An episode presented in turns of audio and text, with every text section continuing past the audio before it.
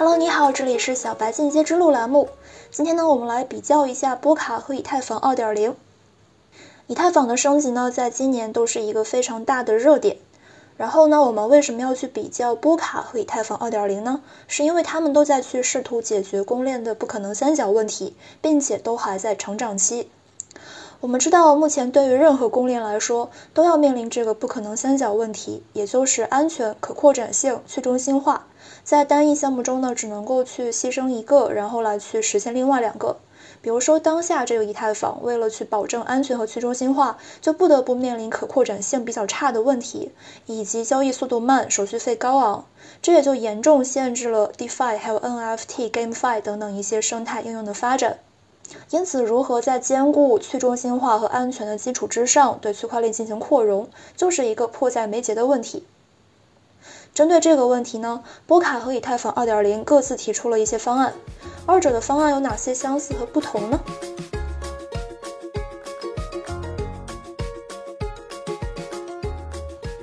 首先，波卡和以太坊2.0两个平台都是为开发者构建去中心化应用程序，也就是 DApp 而设计的，而且呢，都在去追求基于并行执行的扩展策略，来去解决区块链网络的性能以及可扩展性的问题。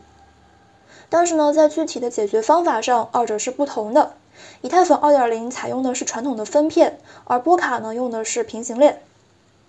分片呢是一种比较主流的区块链扩容方式。这种技术呢可以将大型数据库分成一个一个更小、更快、更容易管理的部分，来去提高运行效率。我们打个比方，比如说呢是有一万个会计师在去计算账本，但是呢每新算一次，每一个会计师都要算一遍。算完之后给下一个人，这个效率呢就非常低。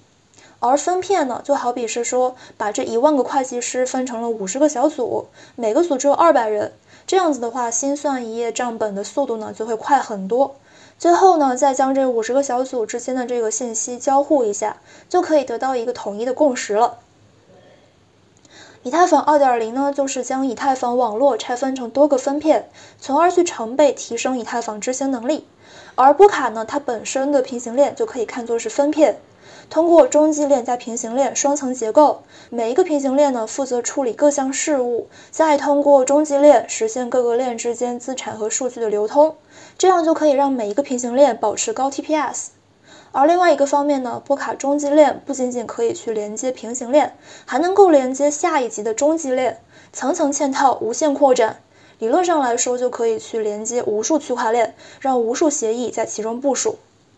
虽然说都属于分片，但是呢，这个波卡跟以太坊2.0不是很一样。以太坊2.0的分片呢，每一个分片都是一样的架构，被称之为同构分片。而波卡的分片呢，是分片到极致，也就是说每一个分片都成了一条链，这些链呢可以是不同架构的，因此波卡的分片被叫做异构分片。还是举之前会计师的例子，波卡的分片呢就可以理解成为这五十个小组发展成了一家大型的会计师事务所。他们每个组之间所做的工作呢也是不一样的，有一些组呢是专注于做工程造价，有一些组专注于做审计，但是他们之间呢依然是可以通过一些机制互相传递消息。这也就反映出了波卡和以太坊2.0的目的和愿景都是不一样的。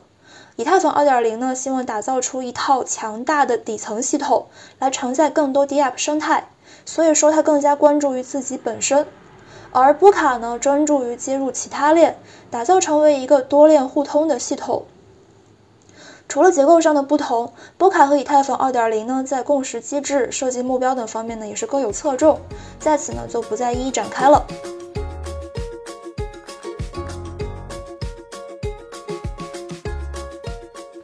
那么，波卡能够超越以太坊吗？首先，以太坊的最大优势就在于它成熟而且庞大的生态系统和开发者社区，并且已经坐稳了公链龙头的王座。以太坊呢，作为当前区块链领域最大的智能合约平台，有着非常显著的网络效应。我们所熟知的 DeFi 还有 NFT、GameFi 热潮，基本都是在以太坊网络上来掀起的。在这样的一个背景之下，ETH 作为底层通证，也捕获了非常大的经济价值。因此呢，就目前从这个网络基础层面来看的话，以太坊是更胜一筹的。但是呢，另外一个方面，以太坊面临的可扩展性的挑战，还有高昂的 gas 费成本，成为了其发展的桎梏，也同时为其他公链提供了超车机会。因此呢，越来越多全新的优质项目选择基于波卡来搭建，追求更高的交易吞吐量和更高的去中心化属性。波卡生态中呢，基于 Substrate 的平行链，不仅仅可以自己设计自己的链，还可以拥有自己的经济模型，并且可以享受以下四个优势，分别是无法中断、可升级性、不受限和无手续费。这里呢，还要提到波卡和以太坊在链上治理上的区别。波卡能够比较快速的反应、快速升级，任何的新技术还有提案呢，都可以添加到这个波卡链上，并且全部都是由社区投票来执行。但是呢，以太坊上虽然说也可以公开创建和提交提案，但是呢，最终还是要交给核心开发团队来去审核和表决。截至二零二一年的十二月份，波卡生态已经有了数百个应用和协议，涵盖了加密货币钱包、验证者、论坛、浏览器、隐私、桥接、DeFi、智能合约等等。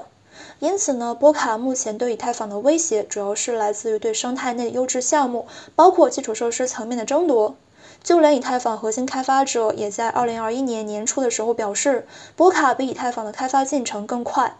由此可见呢，这个波卡的优势也是不容小觑的。波卡最大优势就在于开发工具 Substrate，开发者可以利用 Substrate 短时间之内迅速开发出一条区块链，大大减少了创建区块链所需的成本、时间和精力。另外呢，它的中继链加平行链双层结构可以提供非常强大的网络安全性，以及非常强的可扩容性。波卡上不仅能够去运行各种各样的区块链，未来还能够对接比特币和以太坊，跟这些主流区块链跨链互通之后，将会是波卡的一个很大优势。这一点呢，从技术上来说，波卡具有领先优势。带平行链系统顺利运转，将会为我们开启全新的跨链时代。